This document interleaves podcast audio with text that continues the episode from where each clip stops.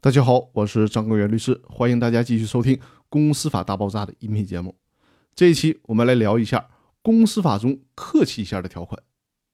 公司法第七十一条第二款当中规定，股东向股东以外的人转让股权，应当经其他股东过半数同意。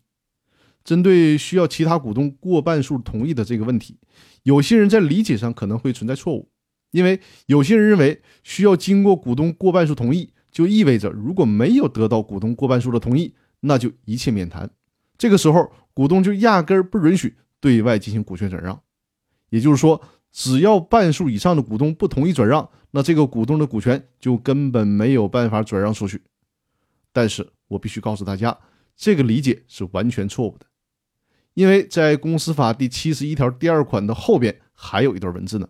后面的文字明确的告诉我们了，如果不同意转让，那么不同意转让的股东就应该购买这个股权，如果不购买的，就应该视为同意转让。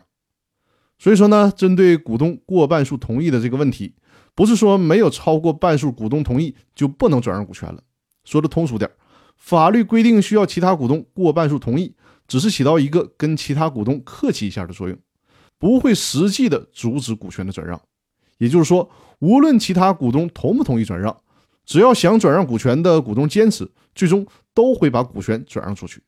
区别仅仅在于把股权转让给了其他股东，还是转让给了股东之外的其他人而已。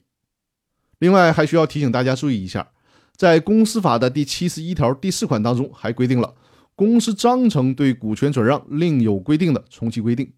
也就是说，公司章程可以对股权转让的条件做出放宽或者是合理的收紧的规定。而且，按照最高法院的观点。股东协议也可以针对股权转让以及股东优先购买权等问题做出一个合理的规定、合理的调整。比如说，可以在股东协议或者是公司章程当中规定，所有的股东在公司成立之日起三年内完全不允许对外转让股权。